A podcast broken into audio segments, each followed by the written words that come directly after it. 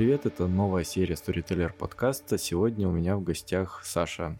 А, Саша занимается организацией концертов в Красноярске. Саша, привет. Привет. Всем привет. А, Саша, расскажи немного о себе. Просто я у тебя представил как организатор концертов. Может, ты себя как-то по-другому позиционируешь? Ну, на самом деле, я долгое время хотел заниматься музыкой сам и постепенно понял, что то, что нравится делать мне, оно абсолютно не нравится людям. То есть оно выражает какие-то мои эмоции, чувства, и на этом все. То есть, грубо говоря, такие эмоциональные дневники. Это mm. не особо интересно людям, особенно тем, кто меня не знает. И поэтому я немного разочаровался в этом деле и стал искать что-то, чтобы все равно оставаться связанным с музыкой, но при этом ей по большому счету не заниматься. То есть я все равно продолжаю что-то делать, какие-то записи, какие-то там, не знаю, прикольчики для себя. Но они уже даже нигде не выходят. То есть они просто у меня где-то есть и все. А что за музыка-то? Ты просто сказал, что особо никому не заходит. А как эту музыку можно описать? То есть это какой-то там абстрактный хип-хоп или что? Ну, вообще, я на самом деле вот почему я боюсь подкаста. Я ненавижу ага. слушать свой голос, ага. поэтому я не записывал свой голос ни в какую музыку. Да, мы занимались абстрактным хип-хопом тоже, но там как бы эти записи делались вообще на диктофон, и как бы среди друзей на самом деле они котируются, потому что ну, мы хотя бы с этого смеемся. Вот. Сам я занимался тоже абстрактной, но электроникой, потому что э, мне очень нравилось играть на синтезаторах, пробовать звуки, и потом я стал искать э, новые способы звукоизвлечения, то есть почему мне нравится например, чем занимается андеграундная сцена. Многие ребята даже не умеют играть на инструментах, то есть они, грубо говоря, их просто насилуют, а они все равно издают mm-hmm. звук. То есть какая-то альтернатива в этом плане. А ты давно уже музыкой то есть, занят? Ты говоришь, что ты уже много что перепробовал. Ну, как? Получилось так, что я, в принципе, из музыкальной семьи. То есть меня отдали uh-huh. в музыкальную школу, там, я не знаю, во втором классе, наверное, еще, когда я в школе учился. Суммарно с музыкой я, так, второй класс, это Ну, получается, где-то 18 лет. А вообще тебе сколько лет? Я, я просто не знаю, сколько тебе лет. Скоро будет 26. Мы, кстати, по этому поводу будем делать фестиваль прикольный. Потом выложу в группе какие-нибудь новости по этому поводу. Сейчас ты занимаешься только организацией концертов, да, как я понял? Ну, по большому счету, да. А, Еще хочу попробовать в качестве турменеджера себя. То есть мы смотрим mm-hmm. возможности гастролей красноярских групп, а, либо попытаемся в складчину в Сибирь привести какого-то более-менее крупного артиста и с ним проехаться по городам. То есть посмотреть, как это делается. Ну, то есть я чувствую, что у меня есть возможность связать с этим свою жизнь, потому что я не хочу сидеть дома, и я не сильно хочу на сцену, потому что я на самом деле, то есть, когда занимался классической музыкой, я постоянно был на сцене, она уже, в принципе, надоела. Mm-hmm. То есть, конечно, хочется, но я пока еще не приготовил тот проект, которым выйду, а быть около сцены, на самом деле, очень классно. Я чувствую примерно то же самое, что чувствуют артисты, когда выходят. Я понимаю, что если я им сделал концерт, то я мне классно то, что пришли люди от того, что всем нравится. Ну или не нравится. Бывает такое, к сожалению. А как ты вообще пересекся вот с этой движухой? То есть, если ты занимался, ты говоришь, классической музыкой, а как вот в андеграунд движуху ты влился? Через друзей или как? А, получается, я слушал музыку сам. Ну, то есть то, что мне нравится. Конечно, это была не классика, потому что когда я занимался классикой, она меня очень бесила. Я до сих пор а, довольно негативно отношусь именно к самой-самой классической музыки. То есть, если брать потом композиторов, которые делали, то есть что-то более авангардное, это уже очень интересно, и там стоит разбираться. А вот то, что все, весь Моцарт, Бетховен, Бах, как бы это ни звучало, то есть я считаю, что оно уже утратило актуальность уже на тот момент, когда я этим занимался, сейчас подавно. Mm-hmm. И поэтому я слушал, то есть все, что мне нравится, в том числе, я не помню в каком году, когда я услышал Мотораму, мне показалось, что это очень техничная, но очень ленивая музыка, и как будто бы это то самое, что стоит делать. Я, правда, потом увидел на концерте, как они играют, и понял, что это очень не лениво, это слишком сложно. Но при этом это звучит супер просто. Мне была интересна их мотивация, зачем играть супер простые вещи, если для этого нужно делать что-то реально очень сложное. Ты странно так описал Мотораму. Для меня я когда первый раз услышал Мотораму, мне казалось, там столько разных звуков, столько разных музыкантов, все это так все синхронизировано. Для меня это оказалось супер, знаешь, супер какой-то задроченной музыкой в том плане, что... Она да, но просто тут суть в том, что там у них буквально 2-3 ноты может играть всю песню и все. То есть там несколько аккордов и вот это вот главный мотив, он буквально там ну, ноты 3-4, и он все равно тебя цепляет, потому что она, я не знаю, у них есть холодные треки, есть теплые. Я, конечно, больше mm-hmm. люблю теплую музыку. Cold Wave мне не очень нравится. И поэтому вот как бы за счет Моторамы я стал слушать и слушать и слушать эм, подобную музыку. Но у меня mm-hmm. была очень долго нетерпимость к русскому языку. Я понимал, о чем поется в песнях, и мне не нравилось. То есть, когда я слушаю английский, даже несмотря на уровень там своих знаний, автоматически ты не всегда правильно переводишь, что там происходит, и поэтому просто в какой-то момент перестаешь на этом зацикливаться. Слушаешь и все. То есть, и мозги даже отдыхают. А когда ты слушаешь на русском, особенно то, что сейчас поется, там все супер понятно, примитивно. Ну, стрёмно на самом деле. То есть мне очень не нравится популярная музыка, которая сейчас. Я думаю, все, кто слушает подкаст, согласятся с этим, что это просто ужасно. Мне наоборот нравится современная популярная музыка. Ну, вот что называется типа поп-музыкой, да? То есть она может... В общих рамках она называется типа поп-музыкой. Если там прикопаться немного, то там сейчас много вений в поп-музыку набежала, типа, знаешь, тот же постпанк или что-то такое, типа, там, даже немного панковского, рокерского, вот что-то такого. Я имел в виду именно ту поп-музыку, которая именно популярна, то есть ту, которую ты слышишь по радио, ту, которую ты слышишь mm. у, там, в не знаю, когда, когда едешь в такси, в кальянках особенно. То есть вот это, это, ага. может это радикально звучит, но я считаю, что как будто бы этого не должно быть. Я понимаю, что оно надо людям, но просто ага. я всегда за то, чтобы э, музыка, у нее всегда есть бэкграунд, то есть всегда есть какое-то влияние. То, что поется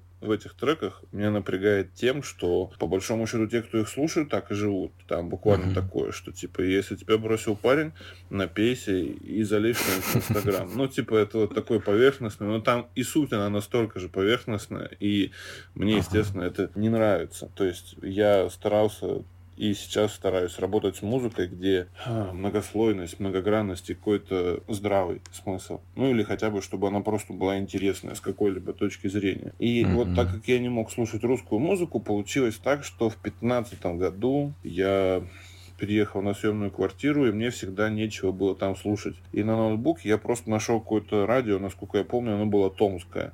Оно называлось mm-hmm. «Радиоискатель». И там постоянно играла группа «Аквариум». И я понимаю, что я слышу русские слова, они мне все знакомы, но как будто бы я не могу понять что-то конкретное, о чем он поет. То есть она заставила меня задуматься. И mm-hmm. буквально благодаря аквариуму у меня появилась какая-то снова любовь к музыке на русском языке. Потом, кстати, это все укрепил а, альбом группы Мумий Тролль, который называется «Пиратские копии».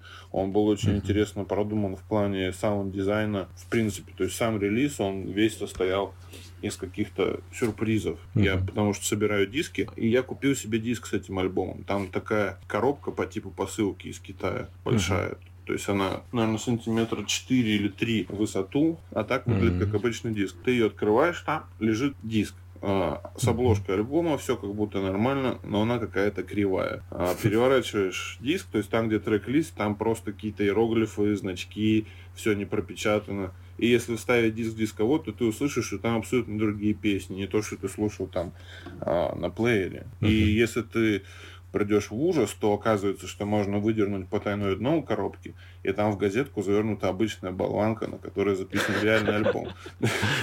Вот.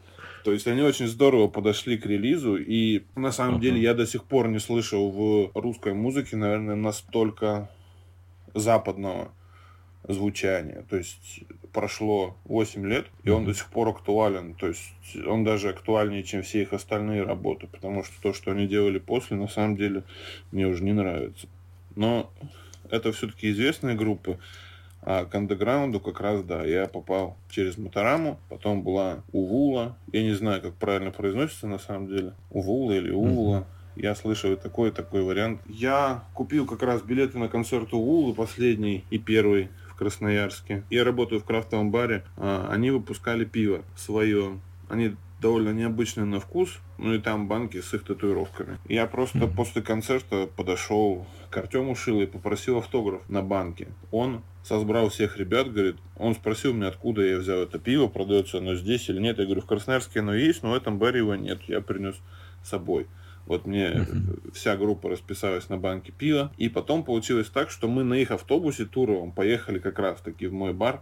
играть в кикер, э, настольный футбол, mm-hmm. вот, и пить пиво. То есть, и я понял, что на самом деле в тот момент, что как будто бы в некоторых случаях все не так страшно, как ты себе представляешь, и можно просто спросить, и что-то из этого получится. И это потом, кстати, мне помогло, когда мы решили все-таки делать концертную организацию. Но эмпатия это название фестиваля или как раз вот эмпатия это название вашей организации? Оно совпадает. То есть изначально мы э, задумали фестиваль, но mm-hmm. мы решили выбрать такое название, чтобы фестиваль плавно перетек в бренд. То есть у нас на, на тот момент были очень широкие планы, сейчас они маленько скромнее, но они на самом деле просто во временной линии растянулись, поэтому выглядят скромно. Так, то есть в планах превратить его в какой-то лейбл для местных музыкантов. То есть, опять же, нужно набраться опыта, оказывать поддержку местной сцене, ознакомить их с э, яркими представителями сцены российской. Если когда-нибудь все уляжется, возможно, что и не только российской, потому что раньше, вот я сколько помню, на «Газель смерти» привозили импортные группы. И на самом деле я сейчас мы даже рассматриваем такие варианты, потому что все-таки не все не хотят не ехать в Россию. Люди на самом деле готовы, то есть это просто вопрос финансов. Не все относятся к этому так, что вот, если ты будешь выступать в России, мы тебя у себя слушать не будем. К счастью, это так. Это радует на самом деле в такой ситуации. А расскажи про эмпатию, про сам фестиваль первый. У вас, получается же, в прошлом году это первый был? Да, в прошлом году первый, и в этом году был зимой промежуточный. То есть мы хотели его сделать маленьким, но чисто случайно у нас разыгрался аппетит. Он пришел, uh-huh. грубо говоря, во время еды. И мы его развернули на два дня, на 20 групп. И он был, ну, то есть он был успешен с любой точки зрения. Единственное, что я потом уже читал в статьях про фестиваль, что кому-то не нравился звук или еще что-то, но при этом мы на самом деле довольно много потратили денег на звук, и я ходил весь фестиваль, все слушал, и никто ни разу, то есть не подходил, не говорил, что звук плохой. То есть это уже появилось где-то потом. Получилось на самом деле очень интересно. Я буквально, так, я сейчас, наверное, не подскажу, когда, но буквально еще в прошлом мае я не думал о том, что в принципе буду делать концерты. Это случилось буквально за один день. Это была вот на самом деле, как бы это ни звучало, была судьбоносная встреча. Ко мне в бар зашел Денис Попенко, он организатор, э, он был арт-директором в Чегеваре. И сейчас он по России один из самых успешных организаторов Естественно, он сейчас работает уже с крупными артистами, то есть буквально в Красноярске это были в последнее время. Вот группа кино приезжала без Виктора Цоя, потом вот mm-hmm. всякие исполнители по типу Джонни, еще что-то. То есть на самом деле те группы, которые собирают по несколько миллионов чисто в прибыль, потому что другие группы, конечно, крупным организациям возить невыгодно. То есть на такие концерты ходят по 5 тысяч человек. Естественно, для андеграунда это немыслимая как будто бы цифра. Я не представляю, что должно произойти, чтобы собрать 5 человек на какой-то группе. При том, что на самом деле вот на ту же Мотораму в Мексике собирается спокойно несколько тысяч человек. И, в принципе, у них так выстроен гастрольный тур, что у них два концерта в России и 100 концертов в Европе. То есть они буквально в каждом немецком городе играют по два дня, потому что в бары не влезают люди. Поэтому, ну, соответственно, мы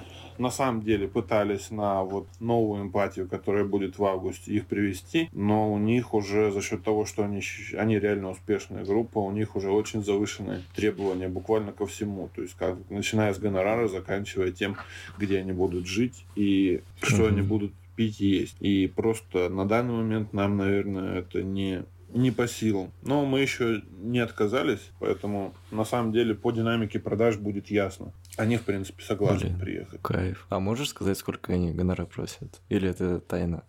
Я не знаю. Я думаю, что им любой может представиться организаторам концертов и запросить их райдер, поэтому я думаю, что это не такая уж тайна.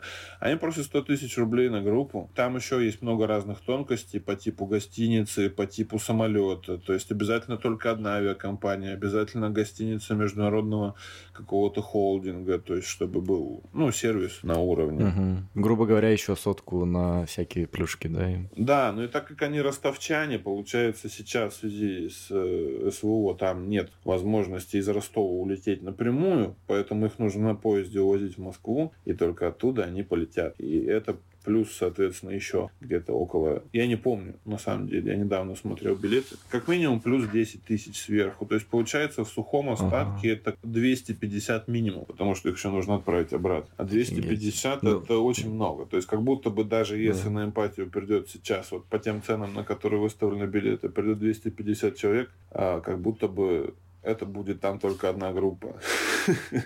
А нам, естественно, нужна не одна группа. Мы планируем... А, сейчас есть план, наверное, до 16 коллективов, чтобы отыграло за один день. Но, опять же, нужно все это грамотно построить. В первой эмпатии была ошибка а, со второй сценой. Она, у нас не хватало человеческого ресурса для того, чтобы кто-то активно ей занимался. И я думаю, uh-huh. что можно было заметить, что она была по остаточному принципу устроена. То есть там был и временной затык, то есть не смогли вовремя начать, потому что просто оказалось, что там нет никого, кто бы мог включить звук.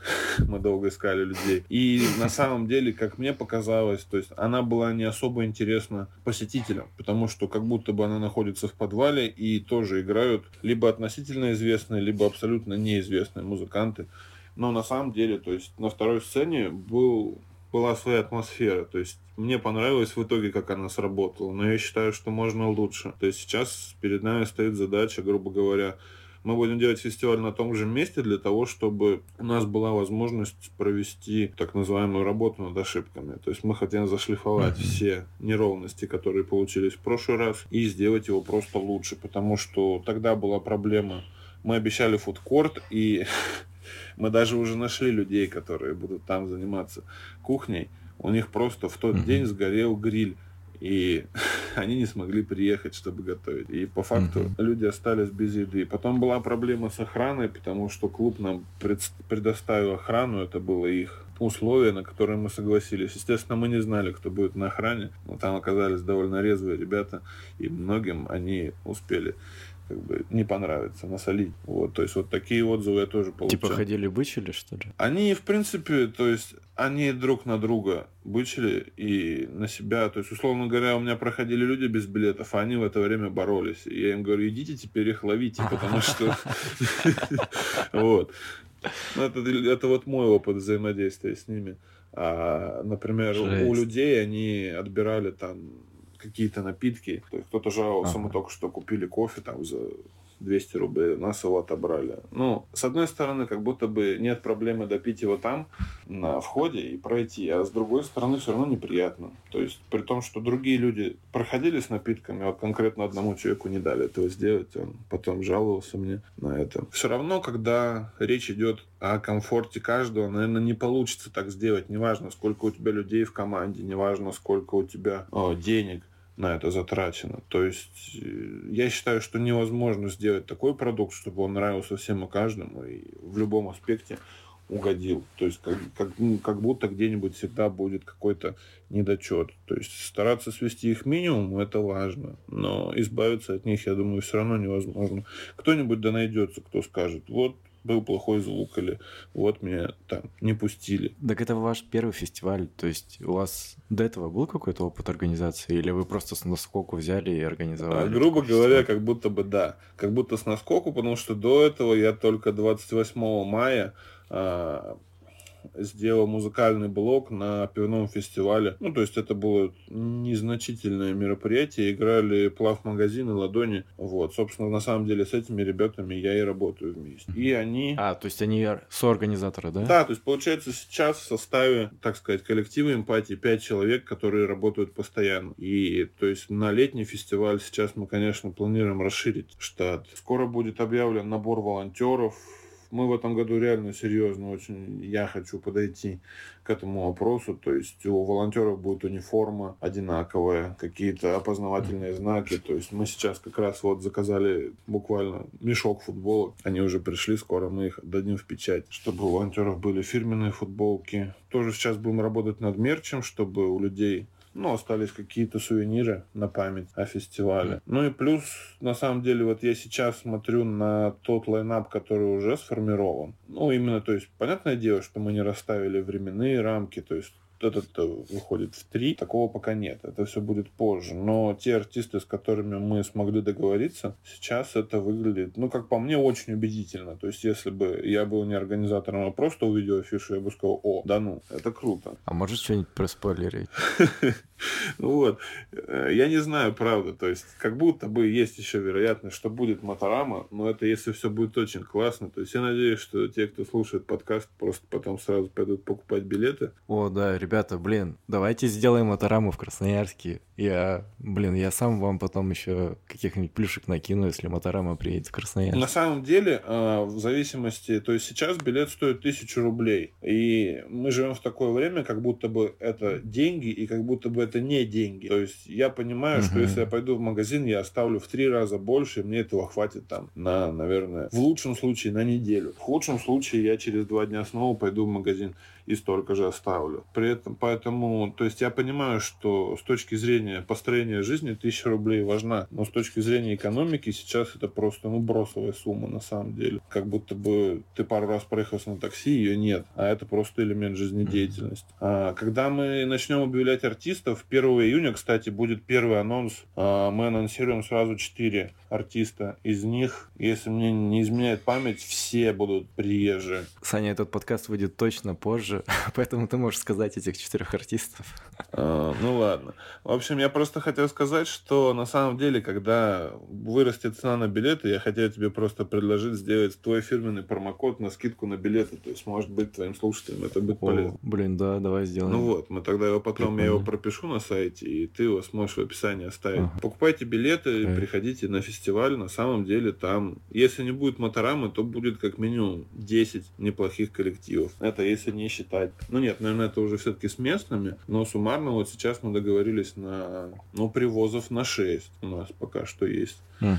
договоренности еще в работе, то есть какие-то моменты. Постараемся разнообразить э, сцену главную, то есть, наверное, все-таки не только рок будет. А, у нас, например, на... Вот, по поводу спойлеров. У нас на зимней эмпатии получилось так, что тоже, естественно, сдвинулся таймлайн. Я не знаю почему, ну, то есть, как будто бы просто каких-то артистов вовремя не отпускали со сцены, и, был бис, причем долго. Это монголоид, кстати, не отпускают обычно со сцены вовремя. А получилось так, что есть группа, вот это на самом деле, я не знаю, как правильно ее произнести.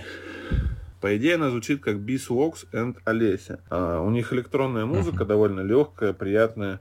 Мы позвали их выступить, и они были последними в тот вечер. Вечер второго дня, если я не ошибаюсь. Получилось так, что на них осталось буквально человек 10, может, чуть больше. Uh-huh. Ну, то есть просто мизерное количество народу по сравнению с тем, что было до этого. Но те, кто остались, они испытали реальный кайф. То есть у нас бывают такие ситуации, когда из-за наших ошибок артист не собирает должную аудиторию, даже как нам кажется. И в таких случаях мы стараемся сделать тоже для них как бы в качестве извинений, приглашаем их на следующий фестиваль и ставим их в более выгодное время. Поэтому вот. То есть, если говорить о спойлерах, то если все получится у ребят, потому что у них а, музыканты живут в Красноярске, а вокалистка, она в Питере живет. То есть, если они в летнее время будут здесь, то они, наверное, будут выступать, потому что я думаю, что для лета, для Open Air, несмотря на то, что я сам не особо слушаю такую музыку, это будет классно. А это что за жанр они играют? Электронику? Электроника с женским вокалом, при этом у них там живые гитары и бас на самом деле очень классно смотрится на сцене, здорово звучит, а по сути своей, наверное, похоже на елку. Я надеюсь, никто не, не обидится за такие сравнения. Я просто не знаю, с чем сравнить. Наверное, еще можно сравнить с, с Луной. О, прикольно, прикольно. Я поищу в интернете, там ссылку потом оставлю на них, если у них там есть видео. У них есть может, видео, да, записи. они, кстати, специально собираются в Красноярске для того, чтобы снимать клипы. Вот, и как раз-таки они на эмпатию попали, потому что они снимали клип у нас в это время. А вы специально заморачивались насчет там видеографа на эмпатии, фотографа? Я пытался, это сделать, чтобы все было классно. На самом деле вот сейчас проходит конкурс может, он еще не проходит, проходит набор фильмов на конкурс. Makers of Siberia, если я не uh-huh. ошибаюсь. И я предложил ребятам что можно было бы из всяких видео, которые имеются, а, доснимать какие-то документальные моменты, снять каких-то приколов и на самом деле выпустить документальный фильм про эмпатию и отправить его на конкурс. Потому что как раз-таки там приз за лучший документальный фильм, по-моему, 100 тысяч рублей. То есть как раз-таки гонорар Матарама. Вот. Прикольно. Это бы приблизило нашу возможность привести их. Ага. Но на самом деле, то есть у нас, конечно, вроде как одна мысль на всю команду, но у всех свои дела, разные возможности, ага. поэтому фильма пока не планируется. Но я надеюсь, что этим летом фестиваль будет настолько грандиозный, что мы просто будем обязаны снять фильм. Я просто не был на первой эмпатии. А ты говоришь, что это open air, но при этом говоришь, что там были сцены. Э, расскажи, как устройство все-таки про проходит. А, мы специально выбрали двор а, на Мира 96, потому что еще когда работала гримерка, я работал в гримерке, и я предлагал Денису Кочергину сделать такой вот летний фестивальчик, чтобы люди отдохнули. И я тогда предлагал привозить популярные группы и брать 2000 рублей за вход. Он мне сказал, ты что, сумасшедший? Откуда у наших посетителей 2000 рублей за вход? Ну, вот эта идея осталась только у меня в голове и никогда не была реализована. То есть, по большому счету, то, что произошло прошлым августом, это то, что я задумал 5 лет назад. То есть, у меня не было ни названия, не было ни чего-то конкретного кроме того, что это должен быть вот этот двор, и сцена должна быть сделана из грузовика. То есть эта идея очень старая, на самом деле. Получилось ее воспроизвести только в 22 году. Но это хорошо, потому что на тот момент у меня не было представления, как это сделать. У меня очень часто так. То есть у меня есть идеи, но я абсолютно не знаю никуда их применить, ни что с ними делать. Сейчас в этом плане, конечно, попроще, потому что уже есть понимание, как это делать. А, соответственно, раз там очень много клубов, там есть точка, там есть М96, потом там есть много всяких баров. Пять часов, кстати, там еще есть ну, это вроде как кальянная, но ее мы использовали под гримерку для артистов. То есть у них был отдельный клуб, где они оставляли вещи и могли отдыхать. Там темно и холодно, и летом было это очень удобно. Вот, получается, в М96 мы сделали вторую сцену, потому что этот клуб находится в подвале, там все в бетоне, и когда ты заходишь внутрь, ты не слышишь а, громкую музыку с улицы, и на улице не слышно, что происходит внизу. Вот, то есть видно, что там mm. что-то есть, но прям так, чтобы даже понять, что там какая-то конкретная музыка играет, невозможно. И поэтому мы а, вторую сцену отправили туда. То есть получилось так, что если тебе надоело находиться на главной сцене, то есть смотреть на рок-музыкантов молодых и на грузовик, и, в принципе, находиться под солнцем, то можно было идти в подвал и послушать какую-нибудь электронную музыку. То есть там так совпало, что mm-hmm. именно вторая сцена была электронная. Из местных там играли Визор, а, Вадим Люк играл, диджей-сет, Лай-Лай-Лай играл. И было несколько новых ребят. То есть сейчас, кстати, у них уже все очень успешно двигается. А, был коллектив «Утро берег», а, они используют оперный вокал и электронику, смешивают. Сейчас у них они уже в авторских подборках ВК, их треки и все прочее. А когда они приходили на эмпатию, у них тоже было буквально пара релизов в группе, и там где-то около 50 подписчиков. То есть сейчас уже их позвать, то есть тогда они сами попросили поиграть, а сейчас позвать их uh-huh. уже они скажут, о, ну, нужны деньги. А вы, кстати, всем участникам платите? Или местные бесплатно? А, на самом деле так получается, что да, у нас пока нет возможности платить местным артистам. А, плюс я думаю, что они достаточно хорошо понимают ситуацию, которая происходит в городе, и они понимают, что местная сцена как будто бы есть, и как будто бы ее нет. То есть есть люди, которые готовы пожертвовать угу. там несколькими тысячами рублей для того, чтобы хотя бы была видимость того, что сцена существует. Но, конечно, всем группам, я это прекрасно понимаю, хочется зарабатывать на том, что они делают. На последних концертах, которые я делал, я как бы нашел компромисс, я просто покупал... В общем, я старался сделать для музыкантов приятные условия. То есть у них была отдельная гримерка, а, у них было пиво бесплатное, у них было много воды, которую можно было брать на сцену и пить так. То есть как будто бы ты пришел и можешь как минимум не тратить деньги, если ты их не зарабатываешь. То есть все mm-hmm. необходимое для выступления. Ну вот, на самом деле, я считаю, что да, пиво и вода, потому что многие не хотят играть трезвыми, и, естественно, никто не хочет, а, чтобы у него пересохло в горле, когда они играют или поют. Поэтому мы закрыли какие-то базовые потребности за свой счет, и я уже вижу, что как будто бы им приятнее играть. Вот. То есть, соответственно, когда будет возможность, мы начнем выплачивать хотя бы какие-то суммы, потому что я не могу сказать, что я заработал на концертах скажем так, если посчитать всю мою прибыль с концертов за год, я не могу себе на эти деньги позволить даже купить новый Android телефон. Вот так. А если еще посчитать, если посчитать на самом деле минус с первой эмпатии, мы его не перекрыли доходами ни с какого концерта. То есть у нас на первую эмпатию было потрачено 120 тысяч рублей, а доход был 70. И, естественно, мы никто не увидели денег, О, и у нас минус 50 тысяч, вот оно психологически в голове висело, давило. А, я думаю, что мы угу. до сих пор не перекрыли эти минус 50 именно по деньгам, но на самом деле те эмоции, которые там происходят, ты получаешь, я уже, в общем, давно не считаю деньги. Я считаю именно... Мне приятно находиться посреди концерта, когда люди э, счастливы. То есть, на самом деле, вот в этом моя позиция. И, наверное, поэтому фестиваль называется «Эмпатия», потому что, на самом деле, хочется, чтобы общество было добрее, и, в принципе, вся идея была в том, что, не знаю, когда я был, наверное, 18-летним. Мне кажется, что на тот момент мы застали самую золотую тусовку в городе. То есть было можно практически все.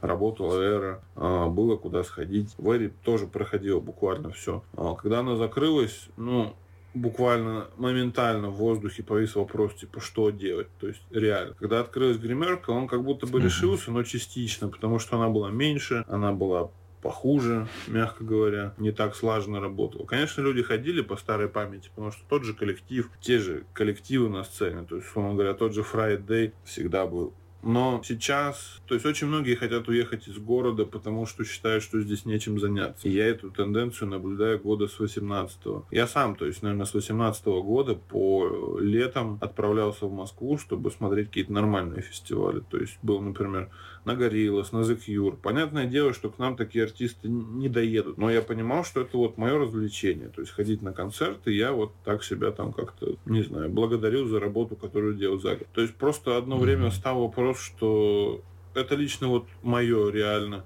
Лично мне, наверное, так. То есть мне не хочется, чтобы кто-то куда-то уезжал. То есть потому что, ну, вот на примере деревни, если из деревни все едут, она просто, она исчезнет со временем с карт, туда перестанут mm-hmm. прокладывать дорогу, ходить автобусы и все. То есть они просто загнивают, и все, ты приезжаешь, и в заброшенной деревне стоят дома, трава выше домов, и там ничего нет. Соответственно, когда из города уезжает вся молодежь, которая, в принципе, как, как это правильно сказать, в ней сосредоточена энергия того, что у нас будет завтра. То есть без них мы реально, по факту, мало что сможем. В общем, это какая-то моя такая задача. По факту она даже звучит как госпрограмма. И меня очень напрягает то, что в госпрограмме этого не заложено. То есть, например, первый фестиваль мы, когда организовывали, я написал мэру ВКонтакте просто, ну, наверное, сантиметров 15 телегу по поводу того, почему мы хотим сделать фестиваль и зачем он нужен. То есть элементарно а, деньги остаются в краевом бюджете. То есть uh-huh. никто из, ну, условно говоря, в идеальном варианте никто не поехал в Москву, все остались здесь. Кто-то приехал из близлежащих городов, все где-то поели, попили пиво, отдохнули, там те же самые билеты купили на концерт. И, и все, то есть как будто бы все вот эти налоги остаются у нас здесь, и их можно куда-то направить на развитие города. В противном случае все увозится в Москву. То есть я всю свою зарплату спокойно могу увезти в Москву и там ее оставить. И она не осядет здесь. А, соответственно, мы от этого хотя бы что-то mm-hmm. потеряем. И он был со мной согласен, он дал добро и дал нам человека, который помог организовать фестиваль. Сейчас мэр новый, и я уже чувствую давление со стороны. Мне просто звонят и говорят, а вам зачем это надо? Вот для чего это делаете? И я не понимаю, я не понимаю, что мне ответить этим людям на такой вопрос, потому что я прекрасно понимаю, зачем это делаю я, но если у меня такое спросили в управлении городом, я не, не знаю, есть ли мне в принципе смысл с ними разговаривать. И это меня напрягает. А у нас молодежь сама по себе, если кто-то где-то нашел себе развлечение, классно. Я понимаю, что, наверное, если бы государство делало какие-то программы для молодежи, они бы не выглядели так круто, и на них бы тоже никто не ходил, и все бы говорили, вот там делают стрём. На самом деле такие практики в детстве были. Возможно, лучше так, чем никак. А еще лучше сделать что-то такое, чтобы это было действительно полезно и нравилось людям. У нас по факту оказалось, например, город очень красный. У нас вот недавно отменили концерт Люмен из-за их песен. Вот. Причем абсолютно во всех городах России не было отмены. Только в Красноярске им не дали выступить. То есть был звонок из ФСБ в клуб и сказали, что они не должны выйти на сцену. На концерт должно было прийти 500 человек, было продано около 500 билетов. Как будто бы за один день 500 людей в Красноярске стали еще более несчастными, чем были до этого. Потому что я читал комментарии и видел, что сейчас бы нам вот эту группу, она как глоток воздуха. Никому не захочется жить в такой обстановке на самом деле. То есть, с одной стороны, мы развлекаем людей, ну, моя деятельность такая, а с другой стороны, я не знаю, насколько это заметно, но практически всегда я пытаюсь а, вставить что-то важное, что-то доброе. То есть, даже если начинается слэм, я понимаю, что там люди разные комплекции, и, то есть, если я сам в нем не участвую, я как минимум его координирую. То есть, я встаю стенкой между там, если какие-нибудь крупные пацаны летят на каких-то худых, я понимаю, что сейчас будет не очень приятно. То есть, где-то мне приходится их перекрывать. Самое главное, это уважение. То есть, даже в таком, ну, например, в слэме это очень важно уважение к другим. Например, если меня сбили с ног, если меня тут же поднимают, говорят, все классно, значит, это нормальная тема. А в последний раз меня на самом деле перед тем, как поднять, сначала запинали ногами, и у меня где-то до сих пор болит палец на руке. Я не знаю, кто-то мне его топтал. Но это было жестко, круто жестко. на самом деле, я не жалуюсь, но просто очень важно донести какую-то правильную мысль, потому что сейчас у меня на самом деле основная мысль в этом плане такая, что несмотря на то, что происходит, несмотря на то, что все сейчас могут иметь разное мнение, несмотря на то, что какие-то разлады из-за этого, что меня больше всего напрягает, то есть из-за взглядов. А, самое главное остаться людьми в этом плане, и самое главное не разрушить дружбу и семьи, потому что, возможно, где-то придется наступить себе на горло, что-то перетерпеть или наоборот. Самое главное вот выждать время и не ссориться из-за такого, где, по сути, никто из тех, кто в конфликте не виноват. Я смотрю, как люди перестают общаться друг с другом из-за взглядов. Меня это очень расстраивает на самом деле. Я в этом плане очень терпим, то есть даже если чьи-то взгляды отличаются от моих, я прекрасно понимаю, что это мои друзья или моя семья. То есть на самом деле я понимаю, что не каждый может, но это очень важно. То есть иногда и, и промолчать, иногда и потерпеть. Потому что если мы развалимся изнутри сами между собой, то это будет просто, ну, я не знаю, как это назвать. То есть, если наше общество развалится, и это будет просто очень печальная ситуация. То есть, тогда будет очень легко развалить вообще все. Потому что, то есть, самое главное сейчас сплотиться, вне зависимости от того, как и что у всех в голове. Ну, в принципе, на самом деле, такое я пытаюсь сказать на фестивале почти всегда. Возможно, иными словами. Блин, я сейчас Саня заплачу, реально, ты такие вещи говоришь.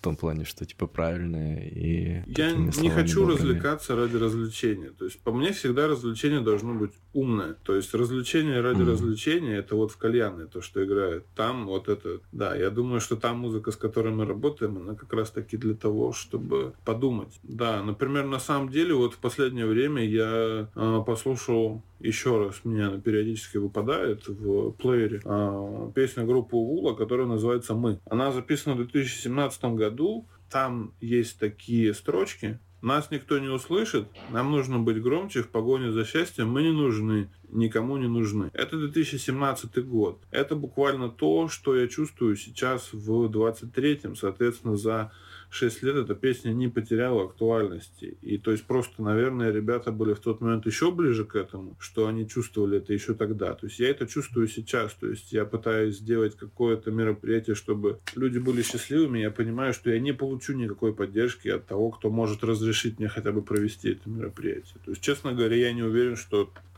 фестиваль будет проводиться законно в этом году. Это меня волнует, потому что, конечно, приятнее все делать, когда у тебя есть бумажка на руках, что никто не имеет права до 10 часов у вас там ничего делать. В противном mm-hmm. случае может быть что-то неприятное. Потому что есть ощущение, что наш фестиваль, я понимаю, что за счет аудитории, которая придет, возможно, за счет того, как относятся к молодым исполнителям где-то там сверху, а, его могут приравнять к несанкционированному митингу. Соответственно, получу за это, конечно, я, но это меня не пугает на самом деле. Вот тоже, что важно, я считаю, что если это мое дело, я готов на самом деле как-то за него претерпеть. Может быть, не хочется. Я думаю, что я бы ответил э, за, условно говоря, за свой поступок. То есть, если мне хватает сил собрать людей в одном месте, значит, получать за это тоже я должен. Потому что прошлый фестиваль получилось как? Нам не дали разрешение, мэр выделил мне куратора, которая занималась перекрытием проспекта Мира. И нам каким-то образом разрешили все-таки провести фестиваль, потому что мы были подвязаны к ним.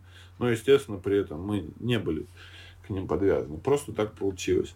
И когда у нас были саундчеки утром, ну, где-то часов в 11, но пришел какой-то мужчина, ко мне прибегают волонтеры со входа, срочно, срочно, иди на вход, там тебя кто-то важный ждет.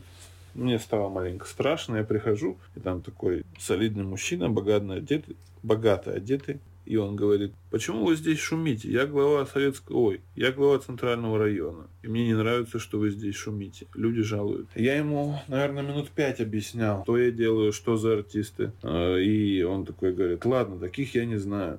Так и что вы говорите, вам разрешили? Я говорю, у меня разрешения нет. То есть мне отказали из-за коронавируса. На самом деле, вот прошлым августом 22 года мне запретили делать фестиваль из-за коронавируса.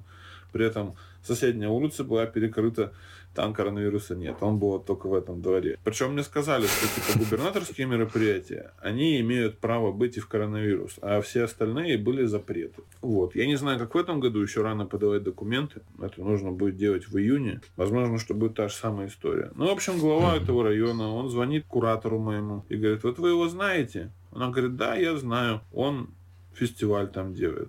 Я спросил, он вам мешает? Она говорит, нет, мы их не слышим, у нас все нормально. И он сказал, хорошо, я сделаю вид, что я не приходил. И ушел. И я после этого еще, наверное, недели две ждал, когда меня вызовут на ковер. Я там пока не побывал. Но останавливаться мы не собираемся в плане фестиваля. Поэтому я не знаю. Возможно, я там когда-нибудь окажусь. Если так произойдет, я надеюсь, что люди, которым понравилось на фестивале, выскажут свою позицию по поводу того, что это было неплохо. Да, Саня, будем за тебя бороться. Ну, пока еще рано.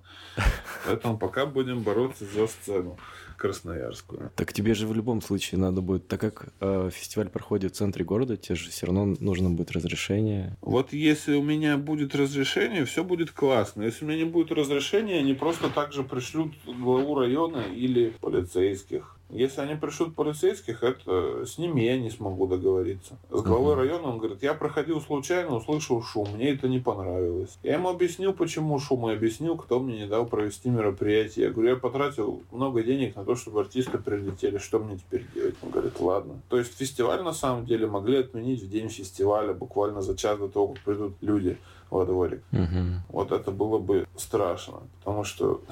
А план Б у вас есть на такой случай? Перенести куда-то другое место? Я думаю, что в данном случае стоит смотреть. Стоит смотреть по... То есть это будет видно уже тогда. Получается, нужно в... уведомлять губернатора о концертах не ранее, чем за 45 дней, не позднее, чем за 30 дней до фестиваля. То есть, соответственно, если это 5 августа, мы отнимаем месяц, то есть это 5 июля.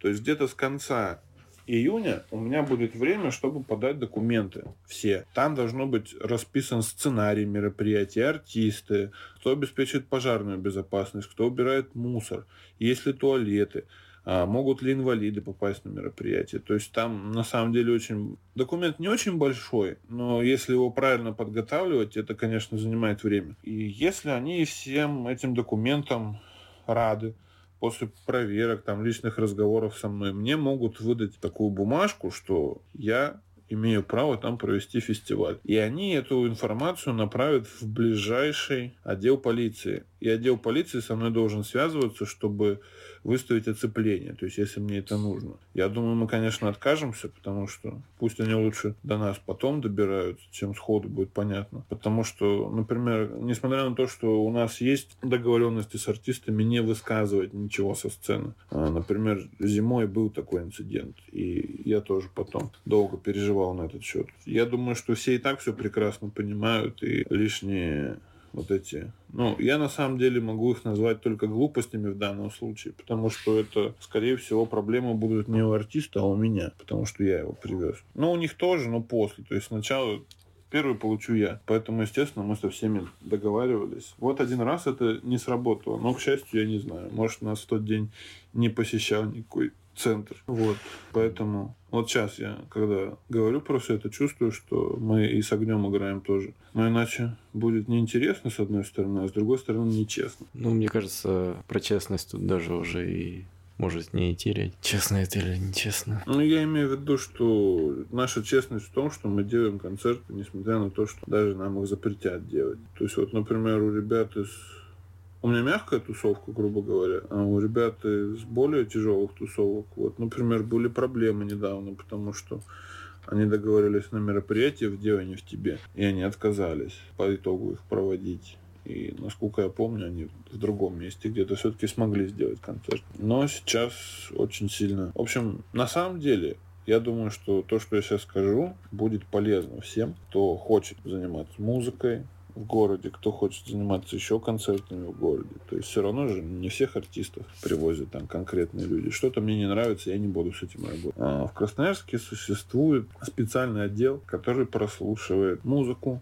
артистов, которые заявляются у нас в городе, тоже просматривает их соцсети, то есть следит за высказываниями. И если им не нравится содержание или позиция, то концерт обязательно отменят. То есть на это реагируют оперативно. Эти люди сидят на зарплате, это их работа. И это выяснилось тоже буквально на самом деле. Ну, может, это было очевидно, но подтвердилось это в прошлый понедельник. Поэтому... А что было в прошлый понедельник? Ну, в прошлый понедельник я просто встречался с э, Денисом Попенко. Он как раз организовывал Люмен в Красноярске. В воскресенье просто в МОЦ позвонили и сказали, что типа ни при каких условиях не должен состояться концерт. Мы искали возможности переноса буквально весь понедельник. Часть людей уже были предупреждены, они просто отказывались, потому что все боятся. Поэтому, если кто-то хочет заниматься такими делами, нужно быть осторожнее и внимательнее. Я не думаю, что в данном случае это прямо вот такой вот настоящий обман или измена себе. Я думаю, что это... Я думаю, что в таком случае можно себе простить что такое. Если для кого-то это непримиримая проблема, то я думаю, что в этом случае лучше поступить э, по инстинкту самосохранения. Потому что сейчас очень все усилится бонусом ко всему. Но я еще видел, что у вас на первой эмпатии, помимо музыки и еды, там еще были всякие, типа, маркеты, да? То есть ребята там свои... Был маркет местных артистов, да, артистов, в смысле художников, был маркет и была выставка картин еще. Картины керамика, по-моему, еще была. Угу. А в этом году тоже будет такое? В этом году точно будет маркет, но мы пересмотрели немного к нему отношение. То есть, если в прошлый раз мы выделяли место на маркете за процент, mm я понял, что у художников, по большому счету, нет стимула что-то продавать. То есть, они пришли бесплатно на фестиваль, послушали музыку, попили пиво, собрали вещи и ушли. Вот. И мне еще за ними потом убираться. Мы будем за какую-то фиксированную стоимость продавать столик, на котором mm-hmm. у тебя будет все, что нужно. То есть, если надо электричество, соответственно, сам стол, то есть какие-то все вот необходимые условия. При этом, естественно, ты можешь смотреть концерт. И, то есть, процент с продаж тогда собираться не будет. То есть, у тебя тогда будет стимул, я считаю, как-то ответственно подойти к этому делу, подготовиться. Mm-hmm продать, чтобы вот этот вот вход окупил себя хотя бы. Я заметил, что, например, и музыканты многие, они за плюс, по большому счету, просят выступить. Ну, то есть, чтобы uh-huh. посмотреть, что будет происходить. С волонтерами на первой эмпатии у меня тоже была такая проблема. Они пришли и по большому счету, так как следить за ними было особо некому, подрассосались по итогу и все. Так что мы надеемся исправить все эти недоработки. Короче, все приезжайте в Красноярск летом. Тут будет Моторама, скорее всего. Да, если все приедут, я думаю, она будет, потому что, а, опять же, то есть, например, для того, чтобы подешевле привести артиста, его логичнее вот по Сибири провести, то есть в складчину там с Омском, с Новосибирском, еще с кем-то, как минимум вы билеты делите, и уже получается каждому городу скидка на привоз. А они не хотят ехать в тур. Они готовы выдернуться с Ростова вот напрямую, типа mm-hmm. на один день к нам, и все. То есть за конкретную сумму. Поэтому, если они приедут, это на до Урала, от севера до Урала, это будет эксклюзив на ближайший год потому что они не поедут в тур. Поэтому, да, есть смысл на самом деле, наверное, настроить таргет на другие города и собрать всех здесь. Если есть любители Моторама где-нибудь в Новосибирске, в Абакане, они, наверное, могут приехать к нам, потому что это будет дешевле, чем, например, в Берлин поехать на Мотораму, ну или хотя бы ну, в Москву. Да. Ну, можно на самом деле сделать такую штуку, что, допустим, с соседних городов, типа Новосиб, Томск, там типа какой-то бас ребятам как-то помочь скооперироваться, собрать угу. автобус, чтобы они приехали на автобусе, там все организовано. Я думаю, это надо с местными организаторами тогда непосредственно разговаривать, то есть, потому что, естественно, на месте я не смогу отследить эту ситуацию, там, чтобы из Томска ко мне приехал автобус. Я слышал, да, такой практики, что, например, на какие-то крупные рок-фестивали автобусами люди и ездят. И, наверное, это правда круто. Я вот ни разу не оказывался в такой ситуации. Ну, если я окажусь в ситуации, что мне придется организовывать такой автобус, то я тоже буду, в принципе, рад. Ну, ты же был на дрожи, да? Если честно, я ни разу не был. И, кстати, вот изначально, изначально я писал марку знаку и спросил ему, типа, а что если сделать а, аналог дрожжи, только помягче? Я считаю, что в Красноярске не хватает. И он мне сказал, чувак, поговорим как-нибудь потом. Ну и, к слову, мы с ним до сих пор об этом не говорили.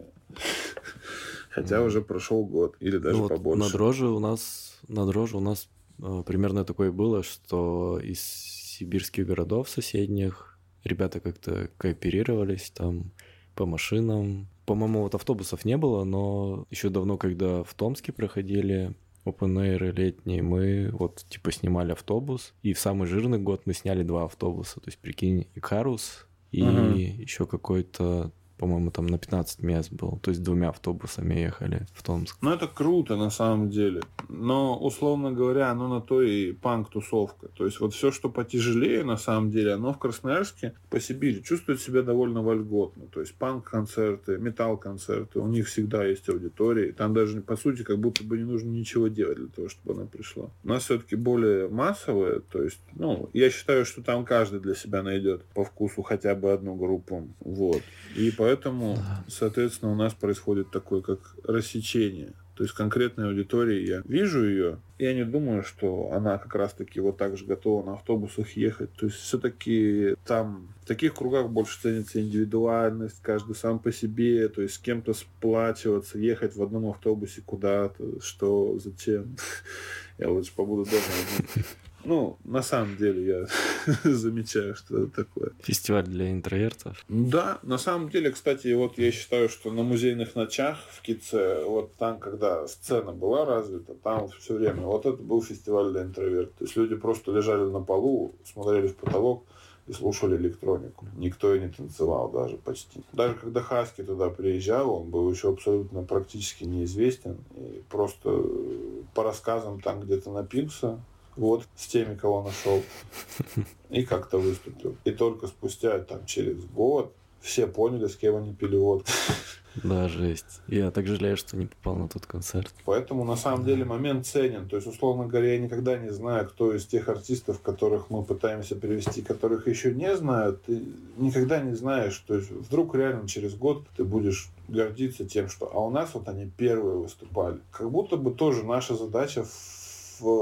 Естественно, то есть если мы пытаемся себя потом впоследствии как лейбл позиционировать, то наша задача вкладываться в андеграундную музыку. И то есть меньшее, что мы можем дать, это возможность выступить. А я стараюсь практически любому артисту дать такую возможность, но я не знаю, наверное, к сожалению, я не один в команде, и решение мы все равно принимаем коллективное. И, например, если я готов на что-то закрыть глаза, то ребята со мной, которые работают, они помоложе, у них, может, кровь горячее. То есть очень часто многие идеи я не могу реализовать, потому что я работаю не один. Но в то же время, если бы я работал не один, я бы не мог реализовать ни одну идею, потому что у меня всего две руки и одна голова. И тоже она не обо всем может думать, и руки не все умеют делать, что нужно. Поэтому вот на самом деле, я не знаю, наверное, кто-нибудь даже обижается на нас за то, что он не может у нас выступить. Я хочу сказать, что, во-первых, я хочу как ни странно, принести за это извинения, потому что мы реально стараемся э, дать возможность выступать практически всем, кто обращается. То есть,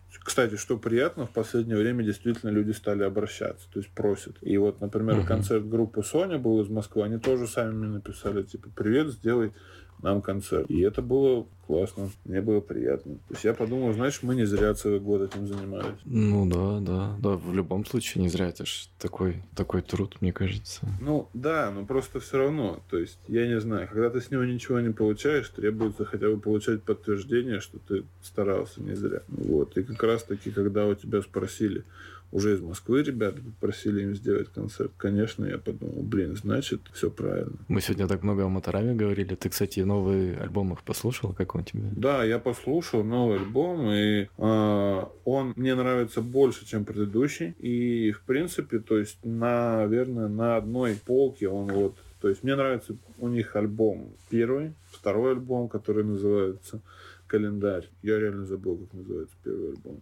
Вот беда. Ну, ничего страшного. В общем, мне очень нравятся первые два альбома. Третий мне уже нравится меньше. Четвертый получился более wave то есть там было очень много электронных ударных установок, еще чего-то, то есть синтезаторов.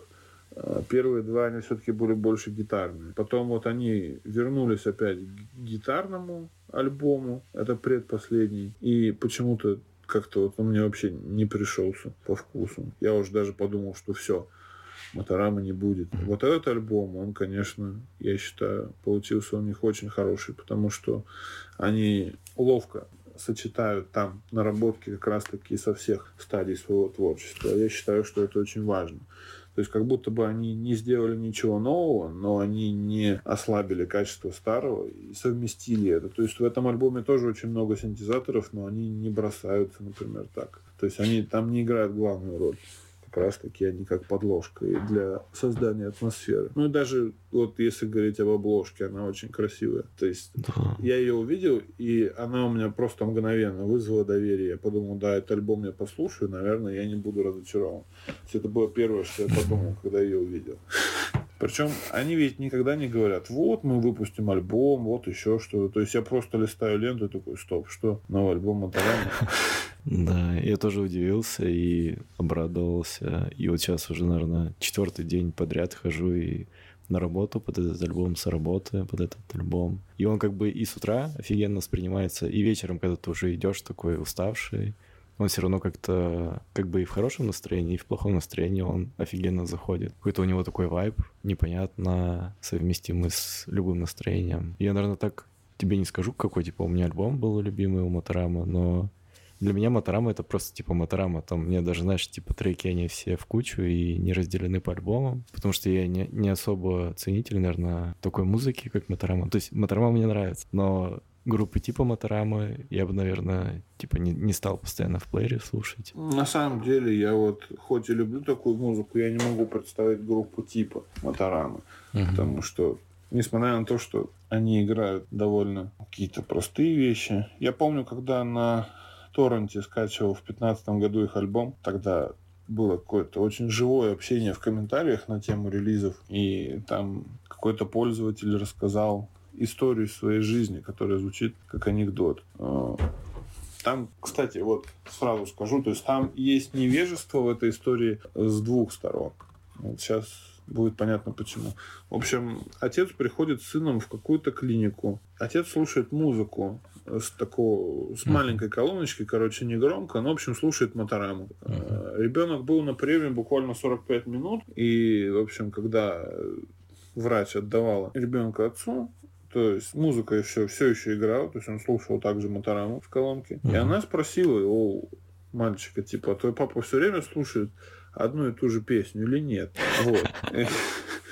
Ну, то есть как будто бы это звучит так. И вот как раз в чем, таки, в чем два невежества. Во-первых, все-таки у Моторамы разные песни, то есть тут не право врать. И во-вторых, наверное, ага. все-таки не стоит с колонкой слушать музыку в общественном месте. То есть тут не прав мужчина, который эту историю писал. Я не знаю, насколько она правдива, но вот я ее прочитал при скачивании альбома, и уже тогда я возмутился очень сильно. Я говорю, да как так, они же все разные.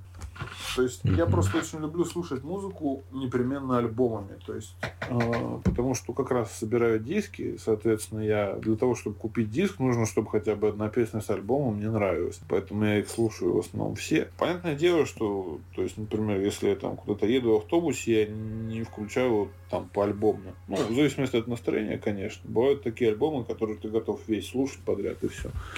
Вот. А так, я, ну, конечно, там солянка всегда. А так, для того, чтобы познакомиться с чем-то, конечно, я слушаю альбом целиком. Ну, может, что-то проматываю, но в основном всегда. То есть я считаю, что есть какая-то концепция, может, задумка. Например, вот я не вижу смысла слушать э, Dark Side of the Moon Pink Floyd, не альбомом. Конечно, там есть музыка, которая мне нравится больше всего. Это причем вступительная тема. Но так или иначе, его стоит хотя бы раз в жизни послушать целиком, потому что он сюжетный. И в принципе mm-hmm. он. Вот если его слушать на виниловом проигрывателе, там нет переходов на треке. То есть там просто вот аудиодорожка, одна сторона, сколько там 20 минут, другая uh-huh. сторона 20 минут. Все, на 40 вот минут такое аудио путешествие. А ты именно диски собираешь или винилы? Нет, винил мне не надо чем слушать. Получилось так, что еще в школе, когда я учился, а, я увидел, что... Кстати, самое смешное, что вот, несмотря на то, что чем какой музыкой я сейчас занимаюсь, с кем работаю. Первый диск, mm-hmm. который я купил себе в коллекцию, это был альбом Beginning группы Black Eyed Peas. То есть это типа супер поп-музыка, которую написал Дэвид Гетт. Я тогда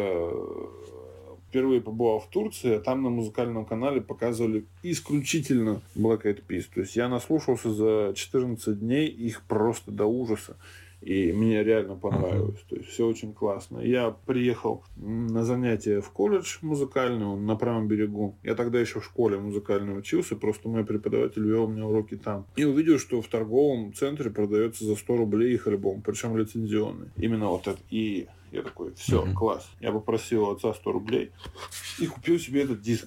И вот это был первый. Потом я на день рождения в том году попросил у друзей, чтобы мне диски дарили. И так у меня получилось их, наверное, ну, штуки 4. Вот так я начал коллекцию. Сейчас я не знаю, я не посчитаю. Я надеюсь, что там их порядка 200. Ты можешь, кстати, сфотать, и мы можем ну, у меня еще ви- видео-версия есть подкаста на Ютубе, и можно туда типа фотку вставить с твоей коллекции. Ну, хорошо, надо будет это как-то придумать, как сделать. Я себе специально под нее покупал полку в Икее. Она очень узкая, прям вот в нее идеально входит диск. У тебя, ну ты их продавал, у тебя должна быть коллекция дисков.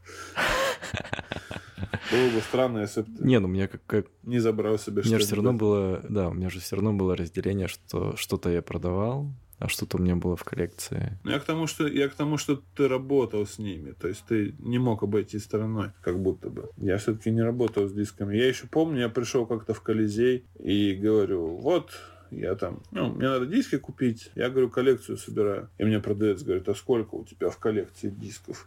Я говорю, ну, штук 20. И он мне говорит, это не коллекция. У меня, типа, больше 200. И я так подавленно себя чувствовал. Мне было очень обидно. Я не знал, что ему ответить. Это он меня очень сильно расстроил, конечно. Это было как раз на закрытие Колизея. У них была скидка на все очень большая. И мы забрали просто вот все, что увидел все, что мне нравилось, все забрал. Там я, кстати, себе аудиокассету даже купил по распродаже за 10 рублей. А сейчас ты не собираешь аудиокассеты? А, кассеты мне не на чем слушать. Хотя у меня есть живой кассетник портативный, какой-то китайский, но там буквально его, если чуть дернешь, у него проводок порвется, и он перестанет работать. Mm-hmm. Он все-таки те кассеты, которые у меня есть, я не стал ставить туда лицензионную кассету, потому что те старые, которые мы записывали сами через аудиопроигрыватель, он еще их как-то играет. Но он тоже, под него не все наушники подходят, то есть он просто некоторые наушники сжигает, поэтому кассеты у меня в основном, если есть, то для красоты, а uh-huh. диски хотя бы у меня вот есть два ноутбука и оба с дисководами, и они, то есть у меня и в машине у меня этот CD-проигрыватель. То есть некоторые я с собой ношу, если надо. Саня, это была крутая беседа. Блин, очень круто с тобой душевно поговорили. Спасибо. Много чего узнал о тебе. Взаимно. Но я про тебя ничего не узнал. Вот, будет тогда давай сделаем второй подкаст, где ты что-нибудь про меня поспрашиваешь. Ладно. Вот, а сейчас спасибо, что пришел. Все, пока. пока. Всем пока. Пока-пока.